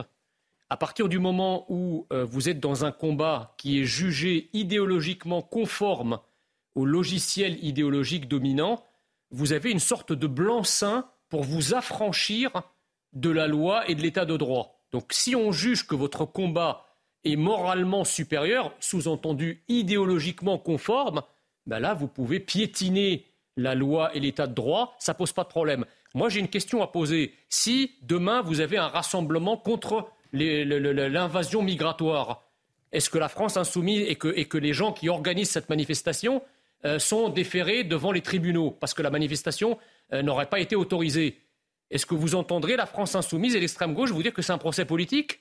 Ah non Là, on vous dira immédiatement que c'est l'état de droit, euh, que c'est euh, une manifestation qui n'a pas été autorisée et qu'il convient de condamner fermement ceux qui auront osé braver de la sorte euh, l'État et son droit. Bizarrement, lorsque pourquoi? Pourquoi? Parce que effectivement, les questions migratoires ne sont pas dans le logiciel idéologique. En tout cas, la limitation de l'immigration percute le logiciel idéologique. Donc tout ce qui va aller en faveur de cette limitation va être sanctionné fermement au nom de la loi et de l'état de droit. En revanche, si vous avez des combats qui sont des combats euh, euh, euh, contre le dérèglement climatique, pour non-inaction climatique de l'État, toutes ces mesures, quelles que soient les illégalités que vous allez commettre, comme votre combat est dans la droite ligne de l'idéologie dominante, ah ben là, on vous passe tout. Je vous propose d'écouter Olivier Faure, le premier secrétaire du Parti socialiste. pour lui, les ordres donnés aux forces de l'ordre, donc à Sainte-Soline, c'est des ordres de confrontation. Écoutez-le moi, je refuse qu'on criminalise les manifestants. Vous aviez à Sainte-Soline autant de policiers que de manifestants, et l'évidence, c'est que les ordres donnés étaient ceux d'une confrontation. Si vous ne vouliez pas à Sainte-Soline, bah, vous voyez les images. En fait, on est dans des champs, il y a un trou au milieu, il n'y a rien à faire et il n'y avait absolument aucun danger à laisser manifester des gens plutôt que de chercher la confrontation. Même s'ils voulaient s'en prendre aux installations déjà. Il ne fallait, il n'y avait pas d'installation. Sainte-Soline, c'est un trou au milieu d'un champ. Et donc, euh, le fait de, positionner des policiers alors qu'on sait qu'il y a des, des, personnes violentes qui infiltrent cette manifestation, c'est aussi la volonté d'avoir ces images, d'en découdre. Et moi, je souhaite au contraire qu'on puisse euh, aller vers la pacification et écouter ceux qui sont venus sincèrement lancer l'alerte. Olivier Faure, au fond, il n'inverse pas les rôles euh, lorsqu'on l'entend, puisque la manifestation, on le rappelle, à Sainte-Sonie, elle était interdite, donc finalement, il ne fallait pas tout simplement aller à cette manifestation, puisqu'elle était interdite. Mais on ne peut pas se plaindre de ses propres turpitudes. C'est-à-dire que dès lors qu'une manifestation est interdite et qu'on se rend à cette dite manifestation, il est normal que vous soyez sanctionné, que vous soyez condamné, puisque vous vous rendez à une manifestation qui est, qui est interdite. Donc c'est ce que disait Jean tout à l'heure. Vous ne pouvez pas considérer que votre action est moralement supérieure à la loi. Vous devez vous conformer à la loi. Et moi, ce qui, ce qui m'étonne, euh, c'est cette décision du Conseil d'État, j'en parlais tout à l'heure, et c'est cette objectivité euh, parfois qui peut poser question euh, du Conseil d'État, notamment sur sa composition. Vous savez, le Conseil d'État, composé d'anciens hauts fonctionnaires, d'énarques, avec des allers-retours qui peuvent être d'ailleurs moralement, euh, moralement condamnables entre des cabinets ministériels puis le Conseil d'État. Et je vais vous, même vous dire mieux, certains aujourd'hui responsables du Conseil d'État, président de la section du contentieux, mais également président de chambre, euh, étaient sous le gouvernement de, Jean-Marc Ayrault lors de la présidence de François Hollande, était euh, chef de cabinet ou directeur de cabinet de tel ou tel ministre. Donc effectivement, on peut aussi se poser la question euh, de certains anciens cadres qui agissaient sous l'action politique, qui aujourd'hui se retrouvent en qualité de magistrats suprêmes, puisque le Conseil d'État est la Cour suprême administrative. On peut se poser la question effectivement de cette partialité dès lors que vous avez des décrets pris par des ministres actuellement en poste qui se retrouvent soumis par ces personnes-là, qui étaient du coup dans une majorité différente. Jean Messia, effectivement, c'est étonnant ces propos euh, d'Olivier Faure, qui, euh, euh, pour qui finalement les forces de l'ordre avaient reçu comme ordre la confrontation à Sainte-Soline. On n'imagine pas que ce puisse être le cas. Bah, écoutez, en tout cas, c'est démenti par toutes les images qui ont circulé à l'époque et qui montraient des manifestants extrêmement agressifs qui ont non seulement caillassé les forces de l'ordre, qui ont même tenté d'immoler un certain nombre de gendarmes par le feu en, en mettant le feu à leur camion. Qu'est-ce qu'il faut à Olivier Faure pour dire que les manifestants étaient violents? Qu'est-ce qu'il faut à Olivier Faure pour qu'il ouvre les yeux sur ce qui, s'est véritablement passé? Il y en a quand même assez, un peu ras-le-bol, si vous voulez, de ces responsables de gauche et d'extrême gauche euh, qui font métier d'accabler en permanence les forces de l'ordre, qui, rappelons-le, euh, font leur métier dans un contexte euh, de violence et d'ensauvagement extrêmement compliqué de les accabler en permanence sans avoir jamais le moindre mot, le moindre mot contre euh, euh, euh, la chienlit que ces forces de l'ordre affrontent en termes de délinquance et de criminalité. Donc moi j'en ai marre, si vous voulez, de, ces gens qui sont sans arrêt dans l'inversion des valeurs, qui sans arrêt transforment la réalité au, gré de leur lubie idéologique. Il faut effectivement soutenir les forces de l'ordre et, et juste voir ce que vos yeux voient, c'est-à-dire des forces de l'ordre agressées. Et ce procès, on aura l'occasion d'y revenir, bien évidemment, puisque euh, l'audience a été suspendue à Niort aujourd'hui euh, et euh, les militants, le procès donc de ces militants anti-bassines, il est reporté au 28 novembre. Il est 23h30. Tout de suite, le journal et une bonne nouvelle ce soir.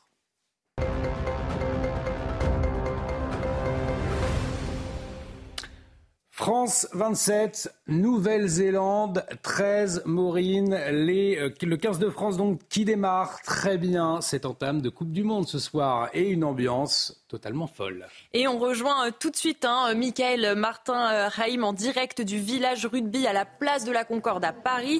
Alors Michael, on vous a vu tout à l'heure, quelle est l'ambiance encore à présent sur place? Vous êtes accompagné, donc vous êtes en bonne compagnie apparemment.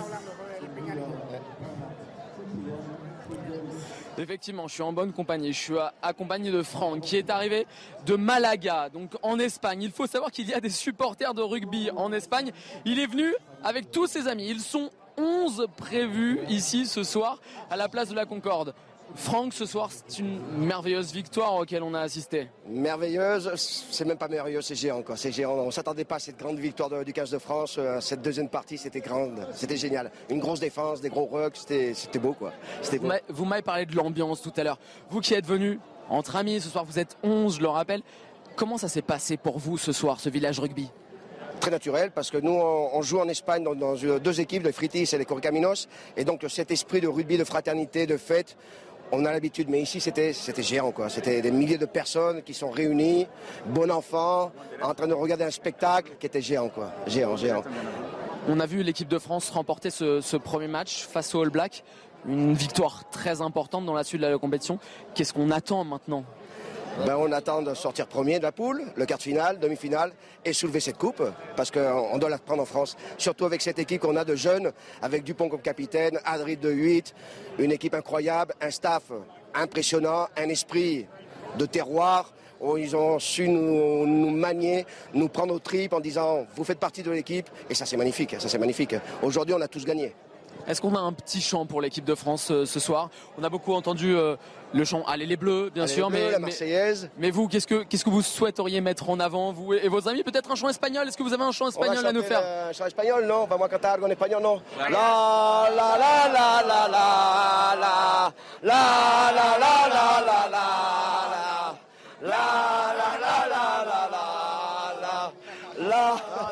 que l'ambiance est particulièrement bonne, mon cher euh, Mickaël. La nuit va être longue.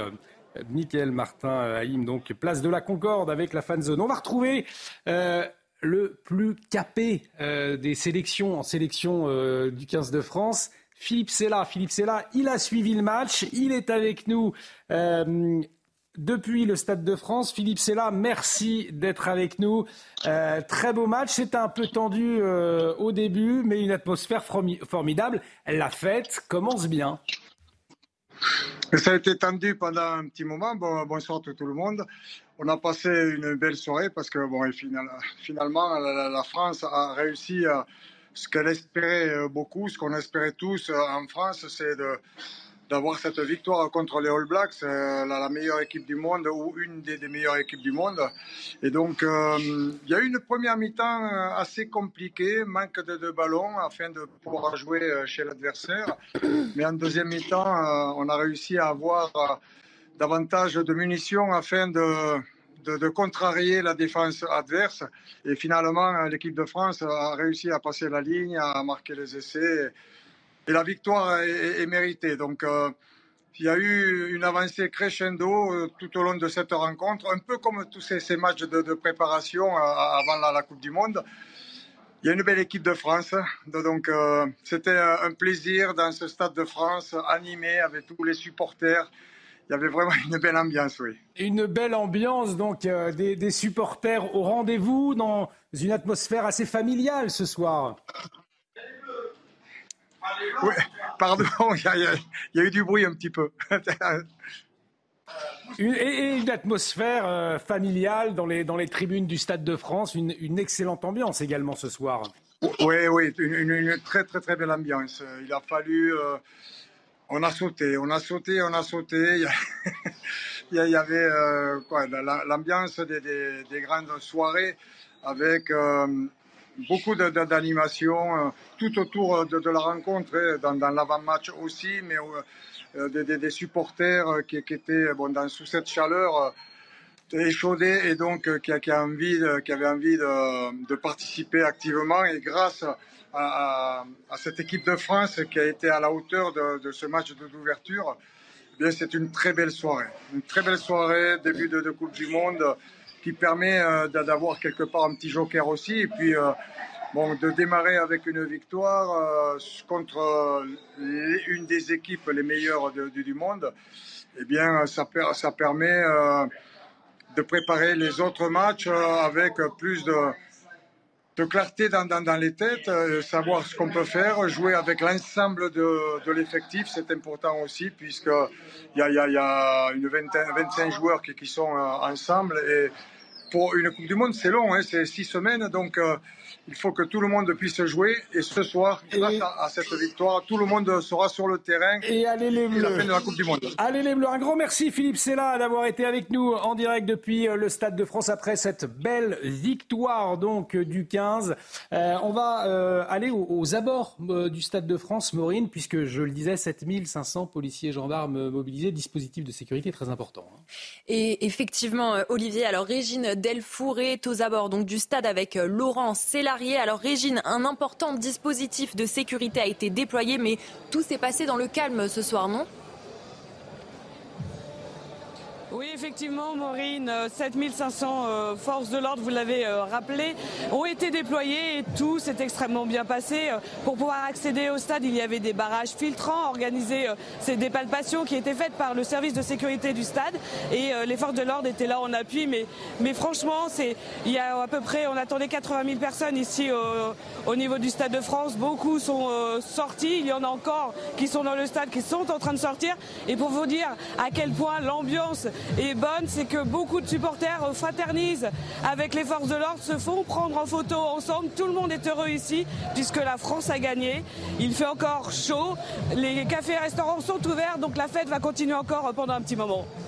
Un grand merci Régine, Régine Delfour aux abords du Stade de France, donc avec euh, Laurent Sélarié. La cérémonie d'ouverture de la Coupe du Monde, eh bien, elle a débuté à 20h. Une magnifique cérémonie d'ailleurs, Maureen Vidal, qui a fait chavirer le Stade de France.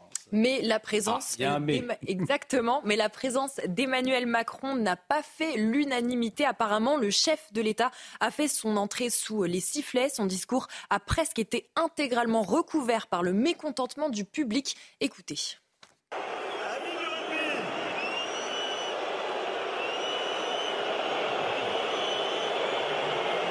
Pour nous tous, pour nous Français, une immense fierté d'accueillir sur notre sol toutes les équipes de la Coupe du Monde de rugby et bien sûr nos Bleus.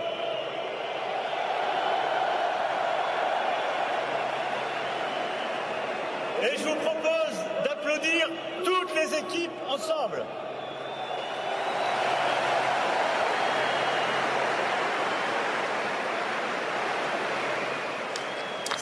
Bon, alors effectivement, exercice compliqué, Jean Messia, euh, ce soir pour les chefs de l'État. On a vu des, sifflets importants hein, qui, couvraient son discours. Bah, écoutez, euh, Emmanuel Macron a, semé euh, le vent, il récolte la tempête. C'est quelqu'un qui ne, qui ne croit pas au drapeau national, qui a prétendu que la France n'avait pas de culture. C'est quelqu'un qui n'a jamais été là pour dire du bien de son pays à l'étranger. On se rappelle quand même que euh, au moment de la campagne, il a été euh, Vous dire croyez en que c'est ce Algérie. qu'il paye ce soir Ah bah, je euh, pense au que les- de France Ah, écoutez, les, les Français euh, acclament les présidents qui sont fiers de les représenter à la tête d'un pays comme la France.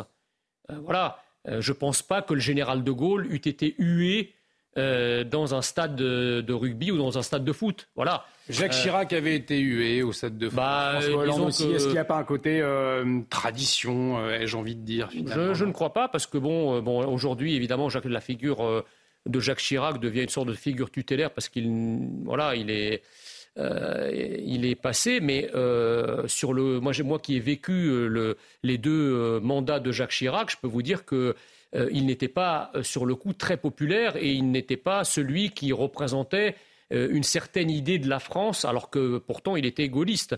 Et alors quant, quant à François Hollande, n'en parlons même pas, si vous voulez.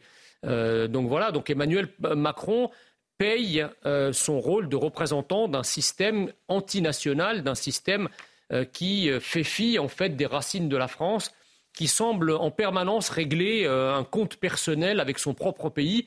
Et évidemment, bah, les Français le ressentent, et qui plus est dans, dans, un stade, dans le Stade de France où justement c'est un peu le cénacle, le, le, dernier. Euh, le dernier, le dernier endroit où la France peut être acclamée, peut être chantée, peut être louée.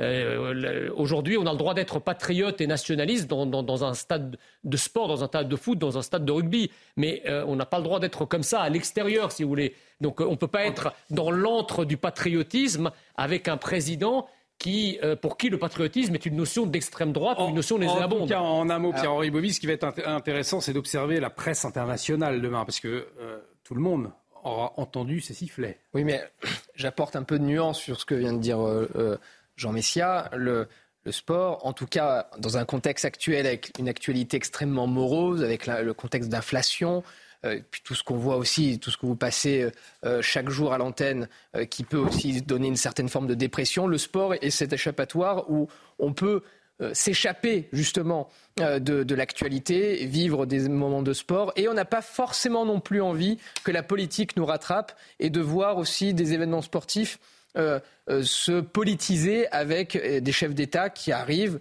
euh, donc là, je dis des chefs d'État parce que vous faisiez référence à Jacques Chirac, François Hollande, Nicolas Sarkozy, parce que c'est une sorte de tradition euh, de venir pour s'accaparer cet événement sportif et en profiter pour faire un discours. Et donc, vous avez ces sifflements euh, qui sont répétés. Alors, effectivement, ça peut être aussi multifactoriel. Je rejoins peut-être Jean Messia sur ce point. Il peut y aussi avoir ce mécontentement qui est exprimé. Mais je pense aussi que c'est un ras-le-bol de voir des événements sportifs récupérés par le politique parce que justement on a envie de ce petit moment de liberté où on s'échappe de tout ce contexte morose et aussi mis en scène par les politiques.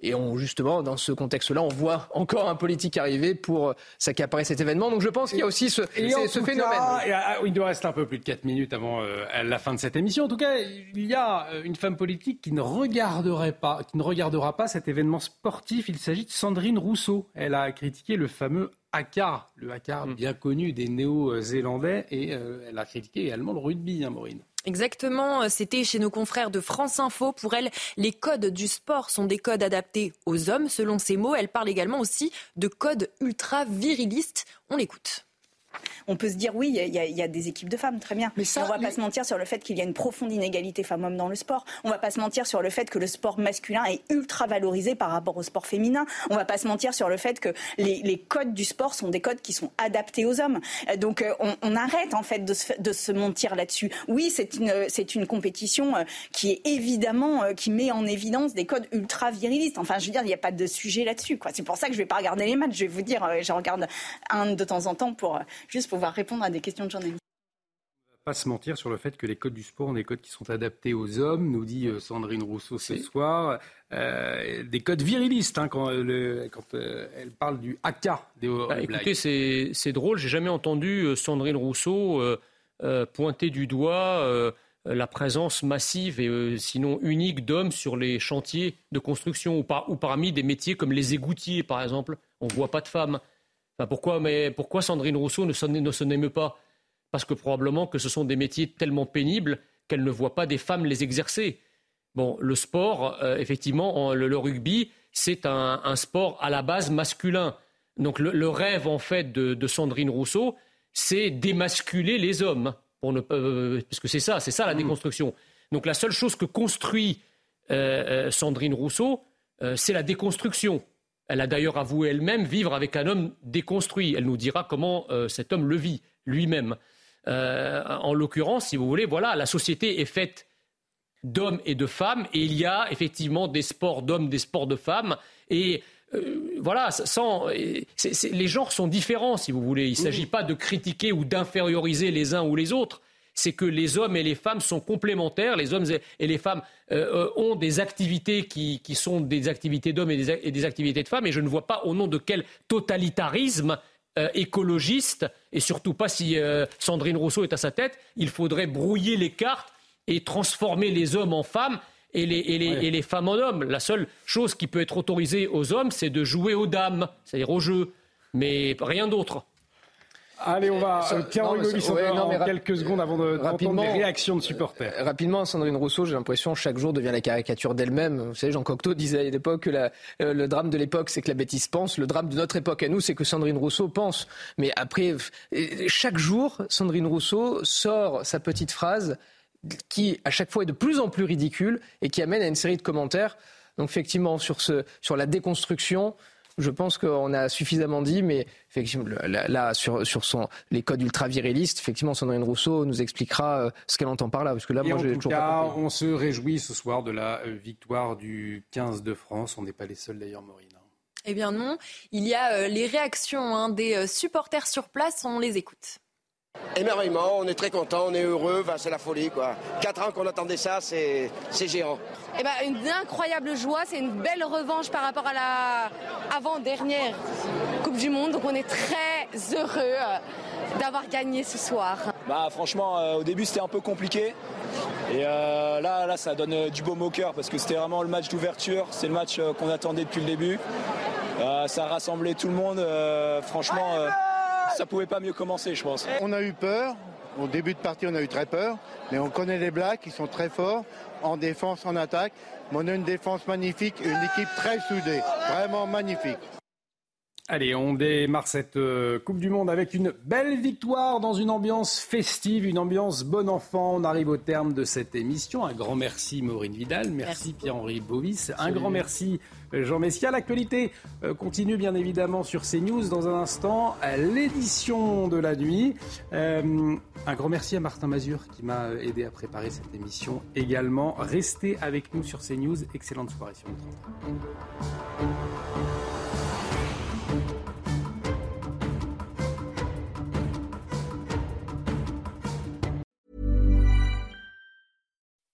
When you make decisions for your company, you look for the no-brainers. If you have a lot of mailing to do, stamps.com is the ultimate no-brainer. Use the stamps.com mobile app to mail everything you need to keep your business running with up to 89% off USPS and UPS. Make the same no-brainer decision as over 1 million other businesses with stamps.com. Use code PROGRAM for a special offer. That's stamps.com, code PROGRAM.